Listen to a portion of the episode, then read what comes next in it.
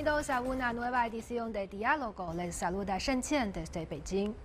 En los últimos años, en el mercado laboral de China, algunos empleadores han establecido múltiples restricciones que han generado cierta discriminación hacia los solicitantes de empleo, según su género, edad o educación, entre otros aspectos. Una encuesta muestra que casi el 70% de los encuestados consideran la discriminación laboral como la parte más difícil en su búsqueda de empleo. Y eso no es un fenómeno que existe exclusivamente en China. Para conocer la situación a nivel mundial y buscar posibles soluciones, hoy realizaremos una conexión a distancia con Meng Xiayun, profesora de la Universidad de Asuntos Exteriores de China. Hola, profesora Meng, bienvenida a nuestro programa. Hola, Shenchen, muchas gracias por la invitación. Muchas gracias. Y para comenzar, me gustaría saber cómo entiende usted el concepto de la discriminación laboral. ¿Qué tipo de comportamientos se puede considerar como la discriminación laboral?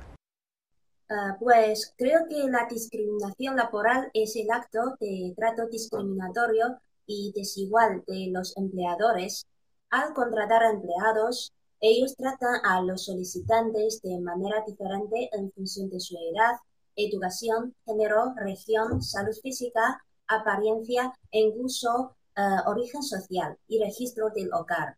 Por ejemplo, cuando el empleador contrata, se niega a contratar a la otra parte porque es de la minoría étnica o tienen creencias religiosas diferentes, o la otra parte está discapacitada o tiene una enfermedad o enfermedad genética. O la otra parte es de la edad avanzada o simplemente no es de buena apariencia. O su altura no está al nivel, de, eh, al nivel estándar. Y cuando se contrata a empleadas, hasta se restringen el matrimonio y el parto de ellas, etc. Creo que todos estos actos son, eh, son discriminación laboral.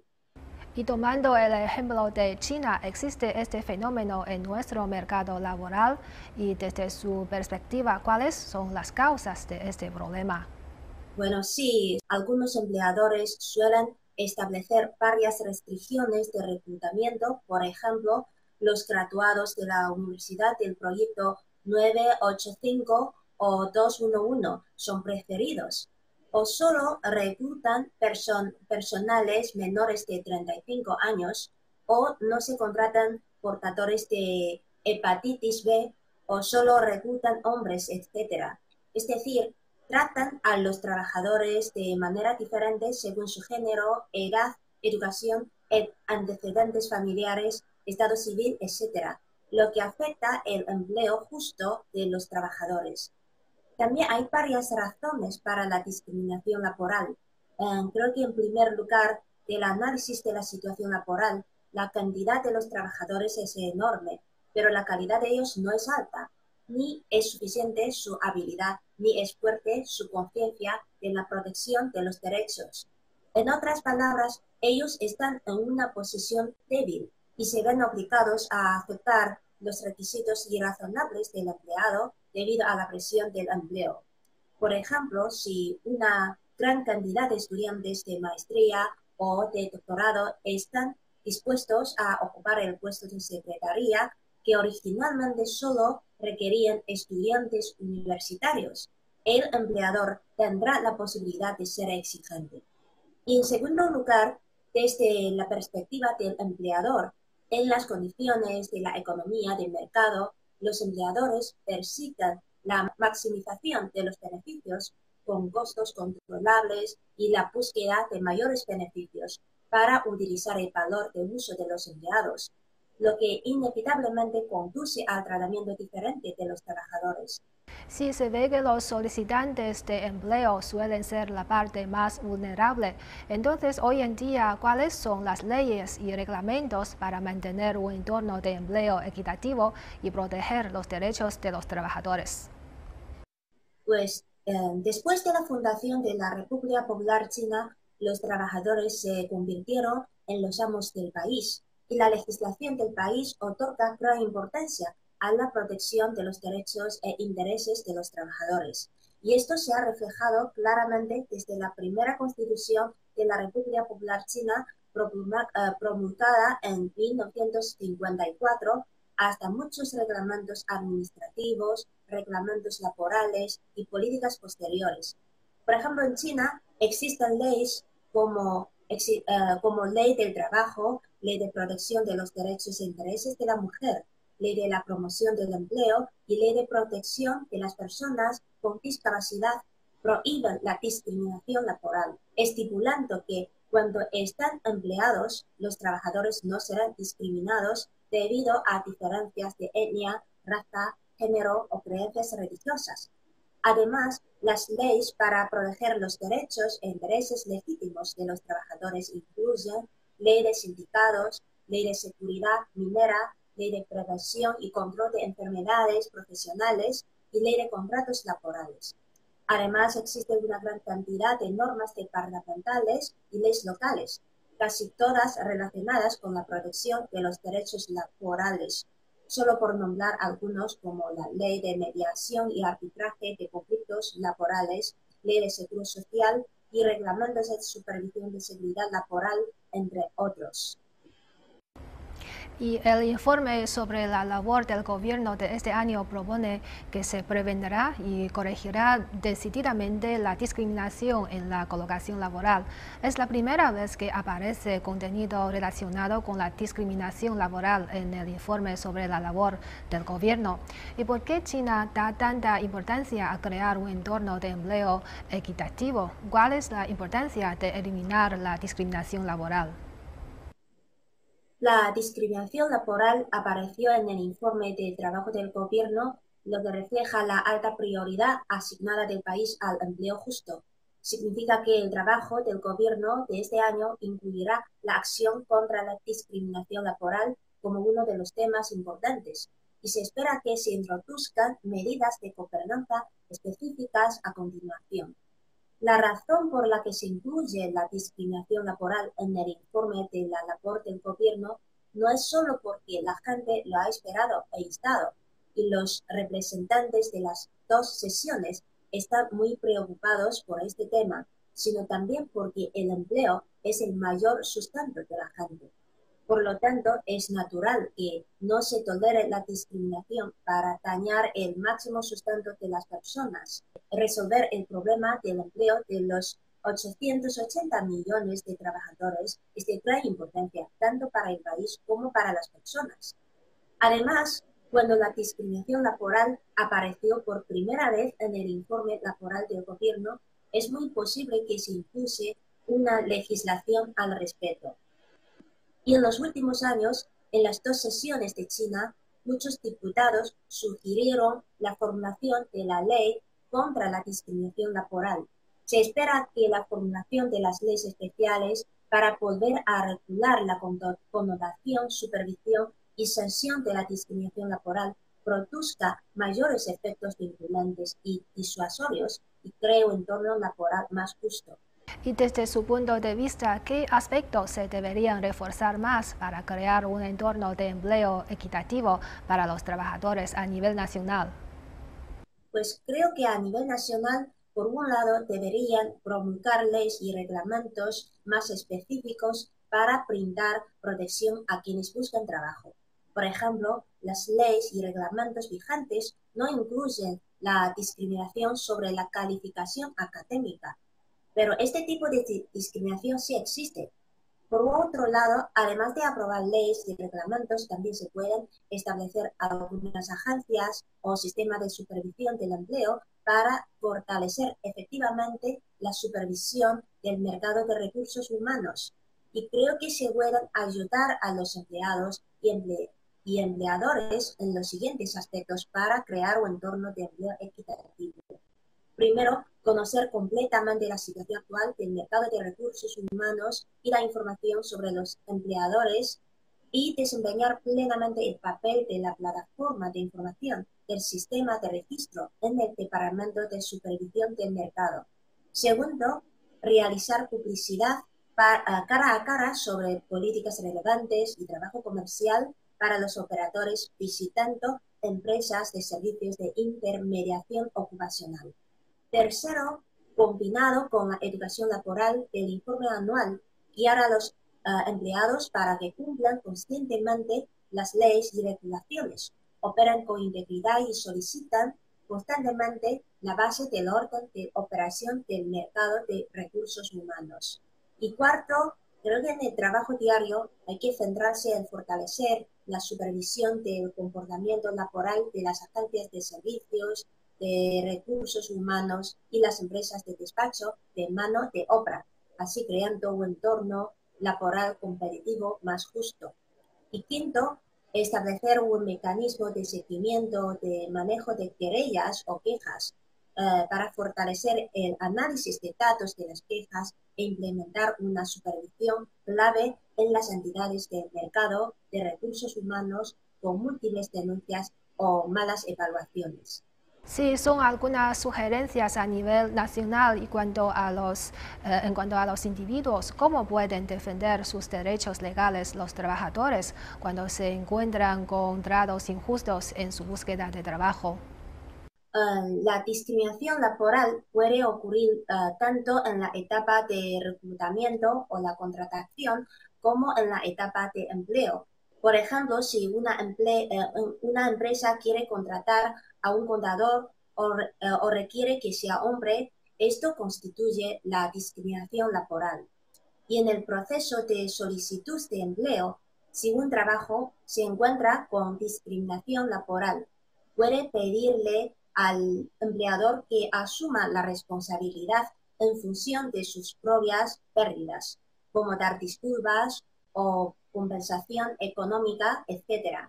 Y si descubre que el empleador ha publicado información de contratación discriminatoria, el trabajador puede presentar una queja ante el departamento administrativo, administrativo pertinente y denunciar a la empresa. Además, después de aceptar un trabajo, el empleador posiblemente brinda un trato diferente eh, al empleado, pero no se basa en su capacidad individual. Por ejemplo, para las empleadas durante el parto, la lactancia o el embarazo, el descenso de categoría o la reducción de salario por parte del empleador sin motivo constituye una discriminación laboral. Y si sufre este tipo de discriminación en el trabajo y el empleador restinta ilegalmente el contrato laboral, el empleado puede presentar un arbitraje ante el Comité Local de Arbitraje de Disputas Laborales y Personales. Los trabajadores disfrutan de los mismos derechos de empleo y selección independiente de trabajo de conformidad con la ley y no son discriminados debido a diferencias étnicas, raciales, de género, creencias religiosas, etc. Y deben aprender a usar la ley para proteger sus derechos legítimos e intereses. Y desde otra perspectiva, tal vez podemos mejorar esta situación de empleo desde una etapa más temprana, por ejemplo, en el periodo de formación. Además de enseñar los conocimientos académicos y técnicos a los estudiantes, ¿en qué aspectos podemos enfocarnos más para que los estudiantes conozcan mejor el mercado laboral y sean más competitivos? ¿Qué nuevos requisitos plantea a los trabajadores el mercado actual de empleo? Pues creo que la mayor parte de la formación del talento en la sociedad moderna se centra principalmente en la practicidad y para adaptarse mejor al ambiente laboral, además del conocimiento profesional. Nosotros, profesores, debemos realizar una formación diversificada para los estudiantes, es decir, además de capacitar a los estudiantes para que tengan una comprensión sólida del conocimiento profesional. También debemos alentar a ellos a aprender una variedad de habilidades por sí mismos y utilizar su tiempo libre para participar en las diversas ah, actividades de, como de clubs universitarios, de las incubadoras, de empresas, o de los servicios de voluntariado comunitario y pasantías sociales. Con ese fin, ah, ellos pueden como cultivar su capacidad de conciliar el, ah, el estudio y el trabajo que es más importante en la educación universitaria. Y además, para cultivar el hábito del aprendizaje permanente en los estudiantes, debemos igual, ah, hay que hacerles comprender que en las diferentes etapas de la vida, la, la demanda de talentos en las posiciones sociales cambiará con el desarrollo de la sociedad y la economía. Entonces, hay que ajustarse según el, tiempo y para no quedarse atrás en esa nueva era y la sociedad, los individuos deben actualizar constantemente sus conocimientos y habilidades y para cumplir así con los nuevos requisitos de los trabajos en el marco del progreso social. Y como todos sabemos, la ética profesional, las actitudes y los valores como la lealtad profesional, el sentido de la responsabilidad, la iniciativa empresarial e innovación profesional, también como el trabajo en equipo e normas profesionales, se han convertido en criterios importantes para que las empresas y los empleadores modernos seleccionan y contratan a, a los personales. Y además, los solicitantes de empleo también deben tener sólidas habilidades de comunicación. Y también, como siempre mencionamos, las, las diversas habilidades a nuestros estudiantes, hay que tener más capacidad multilingüe y espíritu de equipo o como la automotivación y las habilidades profesionales avanzadas o la eh, experiencia en gestión. Y creo que todos, todas estas habilidades son los requisitos de, de los talentos en la nueva sociedad. Y según sus observaciones, existen estos fenómenos de discriminación laboral en otros países, como por ejemplo en los países hispanohablantes. ¿Y cómo se ha resuelto este problema en esos países? ¿Qué experiencias eh, podemos aprender? Sí, creo que la discriminación laboral no es un fenómeno nuevo y existe en el mercado laboral tanto en China como en el extranjero y en América Latina también. Y la diversidad de culturas, comunidades y países existentes en América Latina y los desplazamientos demográficos, la creciente emigración por motivos laborales y los cambiantes entornos comerciales han contribuido a la creciente preocupación de la sociedad por el tema de la discriminación. Y hay discriminación laboral por género, raza, región, religión, idioma y origen social en América Latina. Y como es tan diferente la cultura y la situación de América Latina a la de China, la discriminación laboral, o sea más concreto, la discriminación racial, sigue siendo un problema recurrente. Hasta en la actualidad, los estereotipos de raza no parecen estar desapareciendo y numerosos empleadores continúan percibiendo a los trabajadores de color, especialmente los jóvenes varones, como vacos, deshonestos o violentos. Por la crisis denodada por la COVID-19 en los mercados laborales, las mujeres de América Latina y el Caribe fueron las más afectadas, lo cual ha colocado a la región frente al desafío de enfrentar un retroceso sin precedentes en la igualdad de género en el trabajo.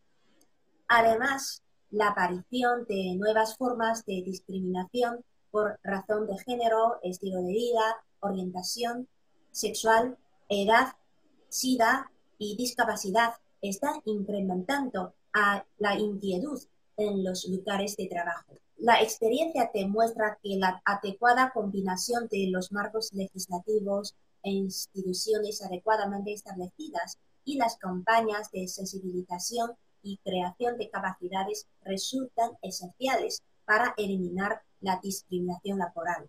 Por ejemplo, eh, Brasil dio algunos pasos importantes en la lucha contra la discriminación. En 2003, por primera vez en la historia, el gobierno creó la Secretaría Especial para Políticas de Promoción de la Igualdad Racial con rango ministerial. Y en Perú, un programa basado en la comunidad que se llama Trabajar Urbano genera empleo temporal mediante el establecimiento de una infraestructura social y económica. Y además en la época de la pandemia, algunos países de América Latina han planteado buenas prácticas en políticas de género para recuperar el empleo y los ingresos en la región. Por ejemplo, han planteado políticas de transferencias monetarias y en especie con enfoque de género, políticas para el sostenimiento del empleo, políticas para el desarrollo de la empleabilidad y políticas de cuidados durante la pandemia y políticas de regulación del teletrabajo. Creo que todas estas medidas podrían ser experiencias de aprendizaje para nosotros. Y volvemos a hablar uh, sobre la situación en China. En realidad, a través de los actos de eliminar la discriminación laboral, podemos ver la uh, dedicación del gobierno chino en estabilizar el empleo. China entrará en una nueva etapa de desarrollo durante el periodo del decimocuarto plan quinquenal. Debemos implementar el, el nuevo concepto de desarrollo del empleo y acelerar la construcción de un nuevo patrón de desarrollo del empleo. En su opinión, bajo el contexto de promover el desarrollo económico de alta calidad en nueva etapa, ¿qué medidas tomará China para estabilizar el empleo y garantizar el sustento de las personas? Pues en el contexto de la promoción vigorosa del desarrollo económico de alta calidad, China otorga gran importancia al tema del empleo y cree que el empleo está conectado con cientos de millones de personas y con el desarrollo general de la situación. El informe de la labor del gobierno de este año plantea que una de las principales metas esperadas del desarrollo de este año es crear más de 11 millones de nuevos empleos urbanos y controlar la tasa de desempleo urbano encuestado en 5,5% durante todo el año. Se puede apreciar que el país se otorga gran importancia al tema del empleo. Y con ese fin, en agosto del año pasado, el Consejo de Estado emitió el cuarto plan quinquenal de la promoción del empleo, señalando que con el objetivo principal de lograr un empleo más adecuado y de mayor calidad intentaremos implantar a punto la estrategia de prioridad de empleo y mejorar el sistema de políticas, fortalecer los servicios de capacitación y prestar atención a la protección de los derechos e intereses. También centrarse en aliviar las contradicciones estructurales del empleo y prevenir y resolver eficazmente los, los riesgos de desempleo a gran escala, así para mejorar continuamente los medios de subsistencia y el bienestar de las personas y hacer progresos sólidos en la promoción de la prosperidad común para todas las personas.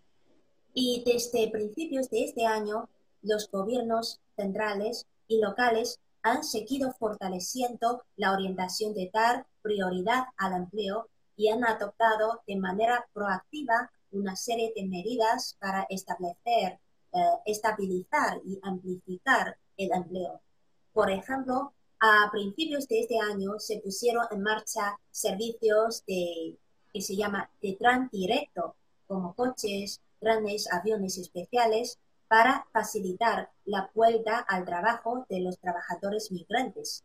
Además, se fortalece la formación profesional de los trabajadores migrantes para aumentar su confianza. Y finalmente también se brinda apoyo especial de seguridad para el empleo de grupos clave como los graduados universitarios o trabajadores migrantes. Sí, y no podemos negar que debido a la pandemia todos los sectores económicos se enfrentan a retos diferentes a nivel global y los trabajadores se ven muy afectados por esto. Y tomando a China como ejemplo, el número de graduados universitarios superará los 10 millones por primera vez en 2022. ¿Tiene alguna sugerencia o experiencia que pueda ser compartida para estos buscadores de empleo, ya sean jóvenes o de mediana edad? Bueno, como soy profesora de la universidad, siempre ah, hablo con mis estudiantes. Creo que antes de buscar el trabajo, uno debe siempre tener una idea clara sobre lo que quiere y en qué trabajar. Es recomendable que ellos desde el tercer y cuarto año empiezan a realizar algunas prácticas según sus preferencias o planes, de manera de sentar una base práctica para su futuro empleo. Y cuando determina un objetivo en su mente o eh, comienza a buscar un trabajo, debe evitar de tener metas muy altas, pero con habilidades bajas. Y lo más importante es poner sus pies en la tierra. Si al final uno no consigue este trabajo, no hay que angustiarse demasiado, porque es muy importante ajustar el estado y la mentalidad para afrontar el nuevo empleo con ánimo. Y lo más importante es tener confianza de nuevo para buscar otro trabajo. Y también puede buscar, buscar trabajo de manera flexible y aprovechar cualquier oportunidad. Es decir, en, los contextos diferentes, sobre todo en la nueva situación de la pandemia, uno debe ajustarse flexiblemente a la situación actual, ¿no? Por ejemplo, si un puesto te arroja una rama de olivo, aunque no sea la más satisfactoria, bien podrías aprovecharla. Y entonces se recomienda obtener este trabajo primero y luego con la experiencia laboral posterior y la acumulación de contactos personales en su trabajo pueden obtener más riqueza y mejorarse poco a poco o más tarde pueden intentar cambiar el trabajo según los nuevos requisitos. Y eso es para los estudiantes universitarios y si para los buscadores de empleo de mediana edad Creo que ellos, como tienen una comprensión clara sobre sus propias habilidades y destrezas en todos los aspectos y con su experiencia acumulada y contactos eh, personales, es recomendable que ah, ellos puedan aprovechar eh, sus ventajas propias para solicitar puestos directamente a los empleadores. Y si cree que sus condiciones actuales no están a la altura, altura del empleo deseado, también puede retardar su búsqueda de trabajo o elegir lentamente un empleo. Y es recomendable mejorarse primero de acuerdo con las diversas habilidades requeridas por la empresa, enriquecerse, enriquecerse sus conocimientos y habilidades, especialmente en ese momento tan especial de la pandemia, cuando todos los sectores y negocios se ven afectados en el mundo. La presión laboral y la competencia son mayores que nunca. Entonces, los solicitantes de empleo deberían ajustar su estado y mentalidad, elegir pragmáticamente las ocupaciones de acuerdo con su situación personal y la situación laboral actual y reducir apropiadamente sus expectativas psicológicas eh, y esforzarse por cumplir con los requisitos de los puestos adecuados. Claro, si se encuentra con una discriminación laboral, debería estar lleno de coraje de tomar el ama de la ley para protegerse. Sí, para defenderse, ¿no? Sí, es cierto que la pandemia está haciendo que todo sea un poco más difícil y es normal que uno se sienta ansioso o frustrado al buscar un empleo, pero hay que reconocer que la misma pandemia que ha cambiado nuestra forma de vida también puede ofrecer nuevos puestos de trabajo y lo más importante es ser flexible y tener una planificación laboral a largo plazo. Pues muchas gracias a nuestra invitada Meng Xiayun por estar con nosotros. Ha sido un placer. Igualmente un placer. Así concluimos esta edición de Diálogo. Gracias por sintonizarnos y hasta la próxima.